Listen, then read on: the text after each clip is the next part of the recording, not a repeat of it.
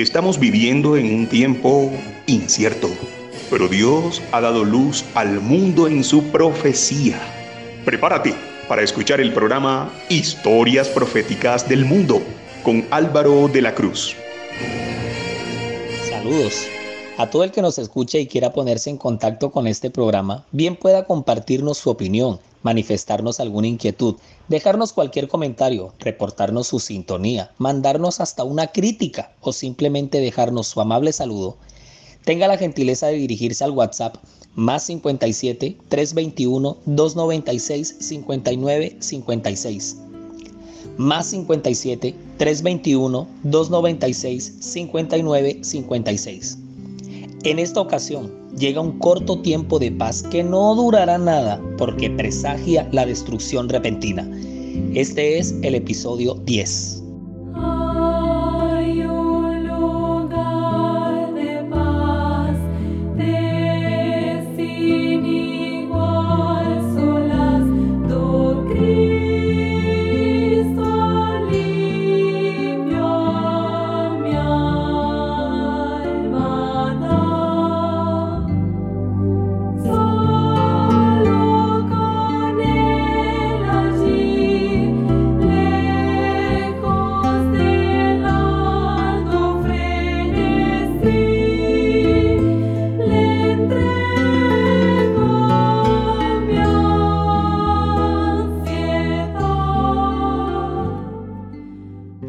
Episodio anterior vimos una cosa súbita, o sea, que pasa así al golpe, que cae, sin darnos cuenta, sin saber cuándo, sin haber ninguna profecía exacta para eso, el cierre de la gracia.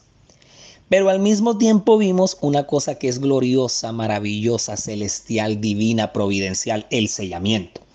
Cuando el tiempo de gracia se cierre, en ese mismo minuto y en ese mismo segundo, se da el sellamiento del pueblo de Dios quedamos sellados para el tiempo que va a venir. En el episodio de hoy veremos dos contrastes que van pegados. Por un lado, un corto tiempo de paz, de silencio, de incertidumbre, donde como que nada está pasando, pero al mismo tiempo el estallido de la angustia de Jacob. Ahora sí, nosotros habíamos visto el tiempo de angustia previo, que había todavía gracia, pero al cerrarse la gracia de ahí para adelante, lo que viene es el tiempo de angustia de Jacob, lo que llamamos la crisis final, mejor dicho, el revoltijo de cosas terribles que va a ocurrir en este mundo, pero recordemos que los hijos de Dios, para ese entonces, ya estaremos sellados. Vamos a recordar lo que la Biblia nos dice en Mateo 24, 37 al 39, que es muy conocido.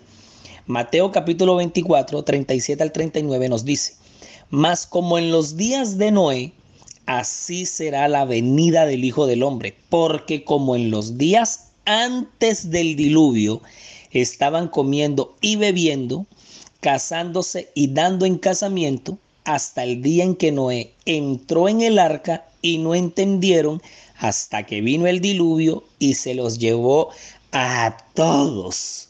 Así será también la venida del Hijo del Hombre. Entonces, mira, la condición espiritual en el mundo antidiluviano ya era una cosa terrible y eso que estamos hablando pues del primer milenio eh, del mundo, los primeros, los primeros, los primeros cientos de años, o sea, de, entre la creación y el diluvio, no ha pasado mucho tiempo en comparación del diluvio hasta el año actual en el que estamos, pero la condición espiritual ya era una cosa ya al punto de que Dios toma la decisión de hacer esa destrucción y luego de hacer esa recreación.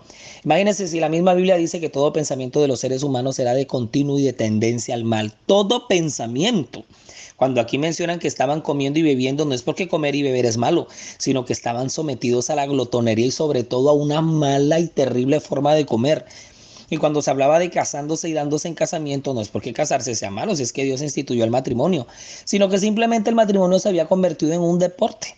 Y además, como en estos días, porque nosotros estamos como en los días de Noé, Toda esta cosa se está dando así y el matrimonio ha perdido también su verdadero concepto. Bueno, y una cantidad de cosas con que se ha tergiversado todo esto de la unión matrimonial.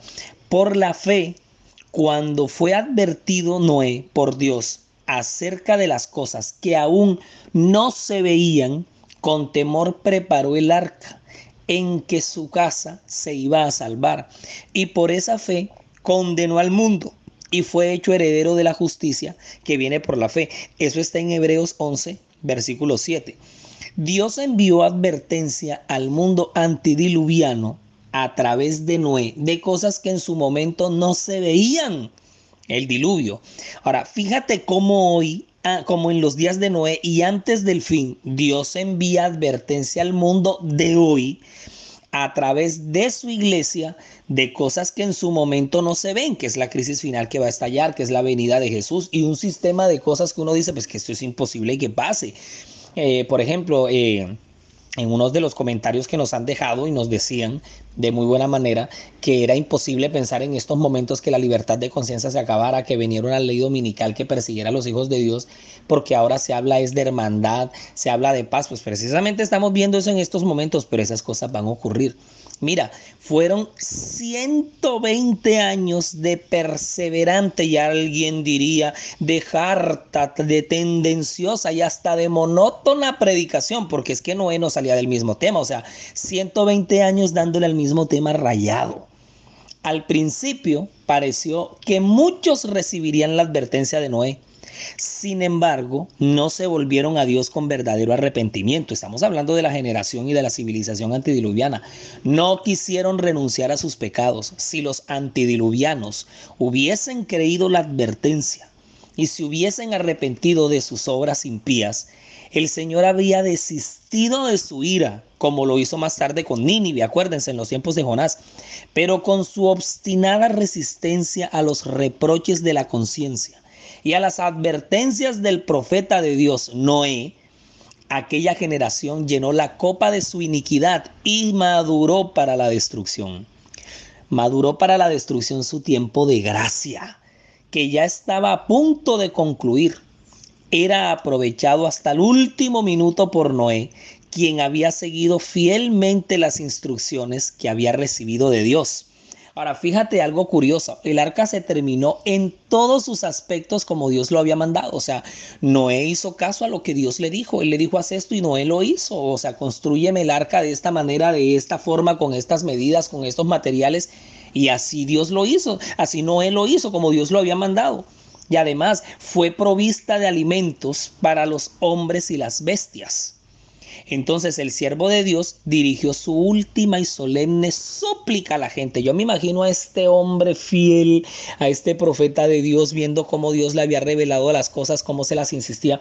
Ahora, en 120 años, Noé tuvo que haber visitado todo el mundo conocido y a donde había especie humana hasta ese momento.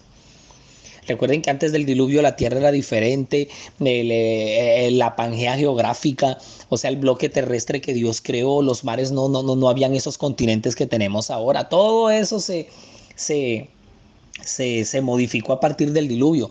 Entonces Noé llega a todos los puntos donde la raza humana estaba, hasta donde ahora todas estas personas se habían multiplicado.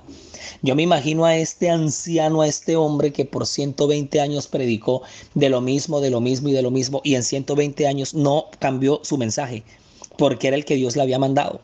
Todo lo otro que él hubiese querido predicar y que hubiera querido exponer lo hizo bajo la sombrilla del mensaje que Dios le había mandado.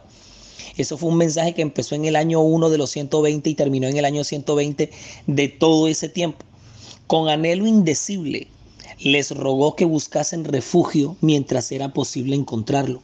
Pero toda esa gente nuevamente rechazó sus palabras.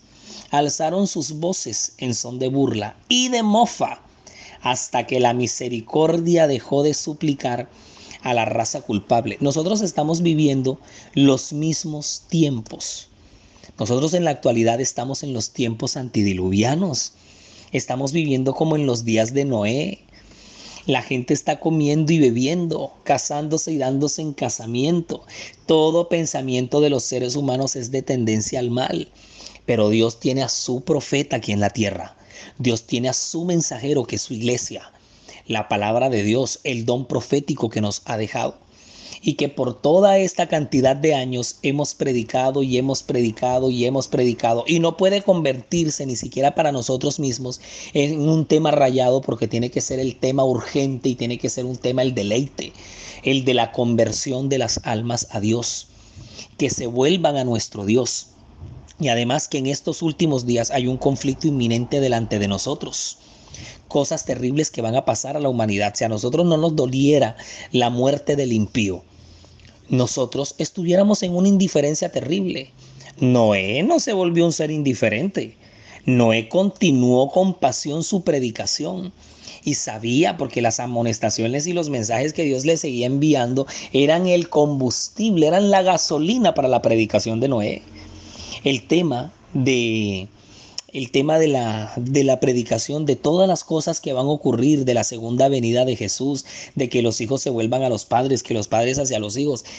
En eso nosotros como mensajeros y como miembros de su pueblo no podemos desistir. Eso es algo en lo que tenemos que insistir y continuar. Aunque el tema sea rayado, aunque nos volvamos monótonos, aunque muchas almas se encuentren en nosotros, eh, hayan en nosotros eh, rechazo, eh, monotonía, el mismo tema rayado, ya viene este con su cuento, otra vez con el tema este, pero si no ha pasado, pero mira la, la humanidad para dónde va, aun cuando los filósofos y los científicos, así como en los tiempos de Noé rechazaban y, y condenaban y además eso trataban de comprobar que era imposible un acontecimiento tan drástico y tan dantesco y tan mundial como el caso del diluvio, pues en los últimos días va a, va a, pasar, no, está pasando lo mismo. Todo el mundo, mucha gente lo contradice, pero también vamos a encontrar almas. Vamos a hallar almas sensibles y muchas personas, acuérdense de lo que vimos de las ovejas que vendrán de los otros rediles. El tema es insistir. Imagínense ustedes, si hasta las bestias de los campos y las aves del aire en los días de los antidiluvianos, ya cerrándose el tiempo de gracia para los antidiluvianos, si las bestias de los campos y las aves en los aires habían entrado en su refugio y la gente lo había visto con sus propios ojos, Noé y su familia ya para ese momento súbito, en esos últimos minutos, ya estaban en el arca. Y ocurrió algo absolutamente providencial y que solamente la mano de Jehová puede hacerlo. Precisamente la mano de Dios cerró la puerta. el Señor, nadie sabe la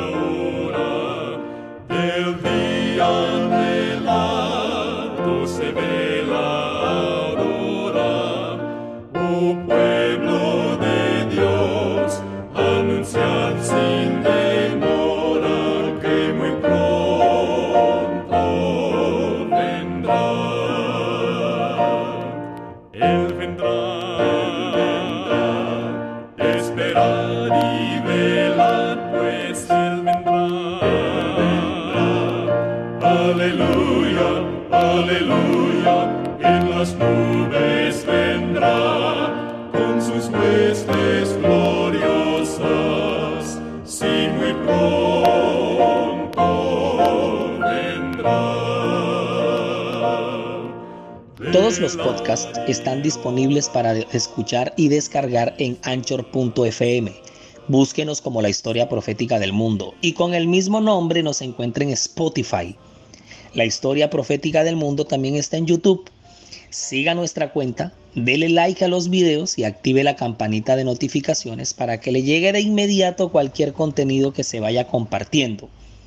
Nuestra página web oficial en internet es www.lahistoriaprofeticadelmundo.com www.lahistoriaprofeticadelmundo.com Estamos en Twitter, estamos en Facebook, estamos en Instagram y nos encuentra con el mismo nombre, La Historia Profética del Mundo, que es el nombre de este ministerio. Ya cerrada el arca, con Noé y su familia adentro, se vio un relámpago deslumbrante y una nube de gloria más vívida que el relámpago descendió del cielo para ubicarse en toda la entrada del arca. La maciza puerta que no podían cerrar los que estaban dentro fue puesta lentamente en su sitio por manos invisibles. Eso no fue que Noé le dijo a los hijos y a las esposas, vengan y échenme una mano a cerrar esta puerta. No, la maciza puerta que no podían cerrar ellos que estaban dentro del arca fue lentamente puesta en su sitio, lentamente, mire eso, por manos invisibles. Noé quedó adentro y los que habían desechado la misericordia de Dios quedaron afuera. El sello del cielo fue puesto sobre la puerta. Dios la había cerrado y no había nada que hacer. O sea, la gracia se cierra y no hay vuelta atrás. Solo Dios mismo podría abrirla. Y asimismo, apreciada audiencia, escuchemos bien, cuando Cristo deje de interceder por los hombres culpables antes de su venida en las nubes del cielo, la puerta de la misericordia será cerrada entonces la gracia divina ya no refrenará más a los impíos. ¡Wow! Por eso es que el tiempo de angustia de Jacob que se viene es terrible y por eso para la angustia de Jacob Dios tiene que sellar a su pueblo. Eso es un acto de amor y de misericordia que Dios hace con nosotros. Ya la gracia no va a refrenar a los impíos. Satanás tendrá dominio absoluto sobre los que hayan rechazado la misericordia divina. Por eso en el sellamiento les explicamos que del tiempo de gracia, eh, del fin del tiempo de gracia hacia adelante, solamente quedan dos clases de seres humanos en la tierra como los ha habido siempre, el bien y el mal, los que tengan el sello de Dios y los que tengan la marca de la bestia. Ahora ellos pugnarán por destruir al pueblo de Dios, pero como así Noé fue guardado en el arca, los justos serán escudados por el poder divino, o sea, en los próximos episodios que, que, vienen de aquí en adelante, vamos a ver una obra extraña de Dios porque su ira, su castigo que caerá sobre este planeta sin mezcla de misericordia, pues al mismo tiempo también se verá su misericordia reflejada en los hijos de Dios que estarán resguardados durante siete días después, oiga bien, durante siete días después que Noé y su familia hubieron entrada en el arca, no aparecieron señales de la inminente tempestad. Mira, cuando el tiempo de gracia se cierra para los antidiluvianos y la puerta de la misericordia, la puerta del arca se cierra, pasan siete días, una semana, un momento en el que no ocurrió nada. Pero mira que durante ese tiempo se probó la fe de Noé y de su familia que estaban adentro. Sí, cerrar el arco. ¿Ustedes creen que cuando se acabó la gracia para el mundo antidiluviano cayó la primera gota de lluvia? No, hubo siete días de incertidumbre. Ahora, esos siete días de incertidumbre en los que no pasó nada, que literalmente no llovió todavía, fue un momento de triunfo para el mundo exterior. Sí, para los que estaban afuera, eso tenían un carnaval de mofas y de burlas. Eso fue noticia mundial en ese momento. La aparente tardanza confirmaba la creencia de que el mensaje de Noé era un error y que el diluvio no ocurriría. A pesar de las solemnes escenas que habían presenciado al ver cómo las bestias y las aves entraban en el, en el arca, y además que ellos mismos vieron cómo la mano invisible de Dios cerró la puerta del arca, continuaron las burlas y las orgías y hasta se mofaron los hombres de las manifiestas señales del poder de Dios que ya habían visto. Si ven, la gente siguió igual todo siguió igual, hubo una aparente calma que era una atención para Noé. Se reunieron en multitudes alrededor del arca para ridiculizar a sus ocupantes con una audacia violenta que no se habían atrevido a manifestar antes. O sea, la cosa fue aún peor. Ahora presta mucha atención porque así como en los días de Noé, como declara la Biblia que sería al final del tiempo, que son los que estamos ocurriendo, lo mismo ocurrirá en el planeta tan pronto el tiempo de gracia se cierre al final del tiempo. Esos siete días de cerrada el arca, que nada pasó, que nada ocurrió, todo siguió igual para el mundo antidiluviano. Ahora, de igual forma, al final del tiempo, cuando se cierre la gracia, todo transcurrirá igual en, los habitantes del planeta y en el sistema y en el ambiente y en el ritmo y en todo. El que es injusto sea injusto todavía. Y el que es inmundo sea inmundo todavía. Y el que es justo practique la justicia todavía. Y el que es santo, santifíquese todavía. ¿Dónde está eso? Eso está en Apocalipsis 22, versículo 11, que eso lo leímos en episodios pasados todo en la tierra será seguirá transcurriendo común y corriente cuando el tiempo de gracia se cierre. Como que nada extraordinario estará pasando. Los hombres seguirán plantando y edificando, comiendo y bebiendo, inconscientes todos ellos de que la decisión final e irrevocable ha sido pronunciada en el santuario celestial. Estas, estas son cosas tesas, son cosas tremendísimas porque esto ocurrirá en el cielo y también ocurrirá en la tierra.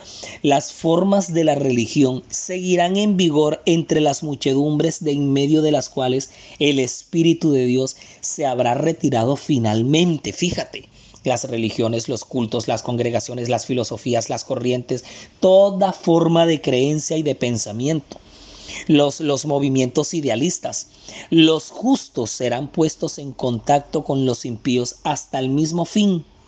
Los hijos de la luz están esparcidos entre los hijos de las tinieblas para que todos puedan ver el contraste. Esto va a ser una cosa terrible al final del tiempo. Nosotros lo estamos viendo ya y todavía hay gracia en la tierra. Hágame el favor de decirme cuando el tiempo de gracia se cierre. Incluso algunos miembros del pueblo de Dios que supuestamente lo esperan estarán más ocupados en sus transacciones comerciales que en su preparación para la venida de Jesús. Y, que y es que precisamente así será cuando Cristo venga. Cuando los hombres estén tranquilos, llenos de diversiones, absortos en comprar y vender, entonces se aproxima el ladrón con paso furtivo. Así será la venida del Hijo del Hombre. Así pasó en la antigüedad, en los tiempos de Noé. Así pasará al final del tiempo.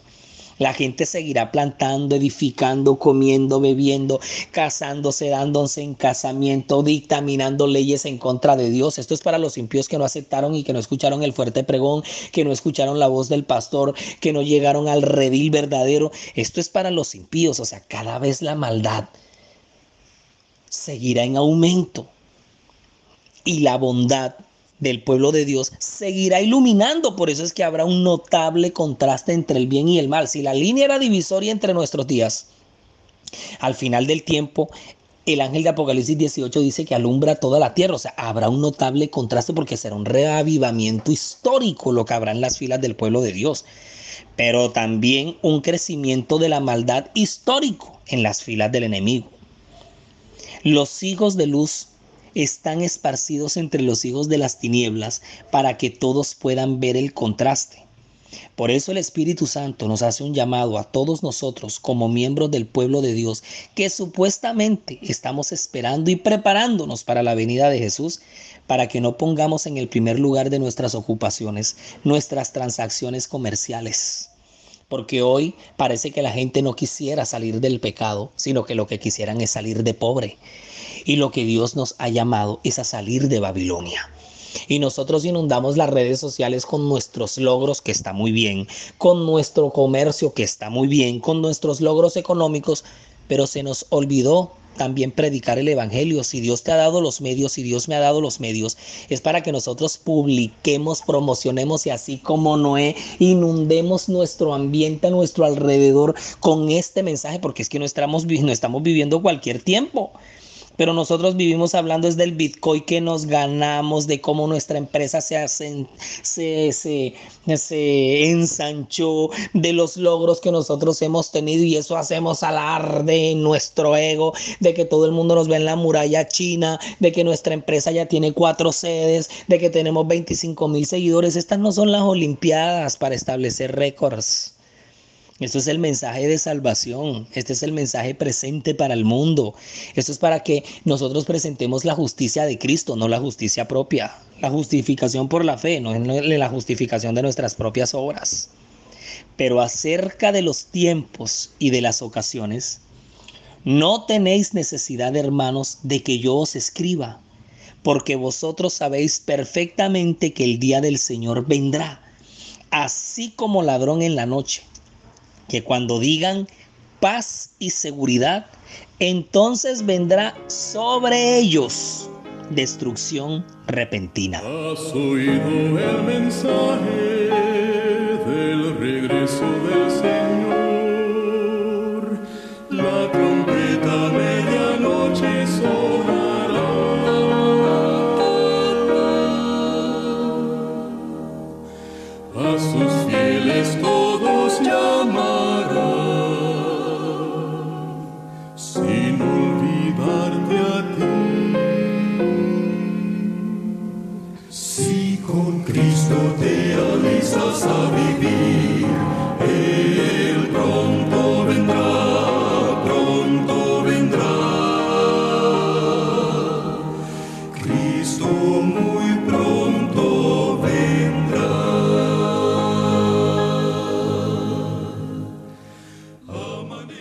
Saludamos a todas las emisoras que emiten nuestro programa en Estados Unidos, España y Latinoamérica y a toda nuestra apreciada audiencia quienes muy amablemente comparten y difunden este material desde sus dispositivos. Un abrazo gigante para todos.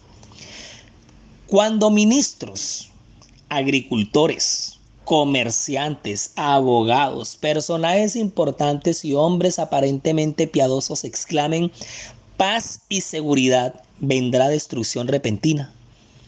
Lucas registra las palabras de Cristo de que el día de Dios viene como un lazo, la figura de un animal merodeando en el bosque en busca de su presa. Y hay repentinamente es entrampado por el lazo oscuro y oculto del cazador.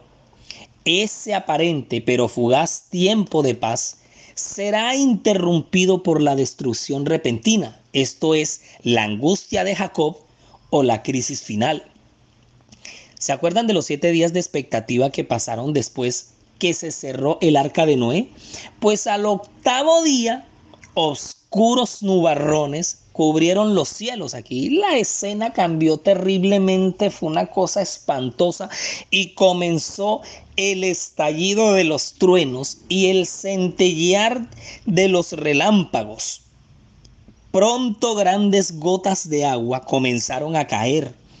Nunca había presenciado el mundo cosa semejante y el temor se apoderó del corazón de los hombres. Cuando el mundo siga en lo que va, se vienen las plagas. Y es entonces cuando solemnes eventos ocurrirán en el futuro.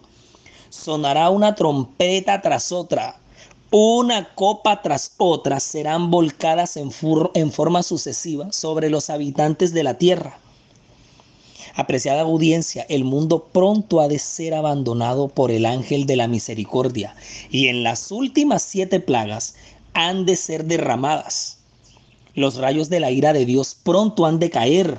Y cuando Él comience a castigar a los transgresores, no habrá tregua hasta el fin. Y la primera de las siete postreras plagas, la que inaugura, la que abre el marco de la angustia de Jacob, será una pandemia de tamañas proporciones, una cosa que no se ha visto jamás, una cosa que no tiene cura humana, que no tiene vacuna alguna, que no tiene inventor ni creador en la raza humana. Las úlceras y esto es lo que vamos a ver en el próximo episodio, cuando empecemos a describir plaga por plaga la, la, gran terrible crisis que se va a estallar alrededor de cada plaga. Vamos a ver la dinámica y el, y el, y el ritmo de las siete postreras plagas, pero para ellos, para los que tienen la marca de la bestia porque los hijos de Dios para esos momentos estaremos sellados y estaremos inmunizados para toda esta crisis y ya lo hemos repetido y lo seguiremos repitiendo. Podrán estar predichas y, profetizadas las más espantosas escenas, que para todo el que cree, todo le es posible y es posible que seamos guardados y hallados en la misericordia de Dios. Pero nosotros, apreciada audiencia, no estamos en tinieblas para que aquel día nos sorprenda como ladrón, porque todos nosotros somos hijos de luz y somos hijos del día. No somos de la noche ni de las tinieblas. Por tanto, hay un llamado. No durmamos como los demás, sino velemos y seamos sobrios. Resumimos y nos fuimos. 1. Vivimos igualito que en los días de Noé. La situación del mundo es la misma, es idéntica, los igualamos. 2. El mundo antediluviano vivió el cierre de su tiempo de gracia, al cual siguió una semana de silenciosa expectativa. 3. Al final del tiempo, cuando se cierre el tiempo de gracia, también el ritmo de la vida seguirá igual en el mundo. 4 al igual que en los tiempos de Noé, en estos días finales, el corto tiempo de paz será seguido por la destrucción repentina. 5. Agradeciendo a Dios porque no nos ha dejado en tinieblas, sino más bien nos ha revelado demasiada luz. Produce para ustedes Daniela Ponte. Diseña y grafica Mike Vanegas, relata Álvaro de la Cruz. Y pedimos en oración que tanto ustedes como nosotros adoremos al Señor en espíritu y en verdad.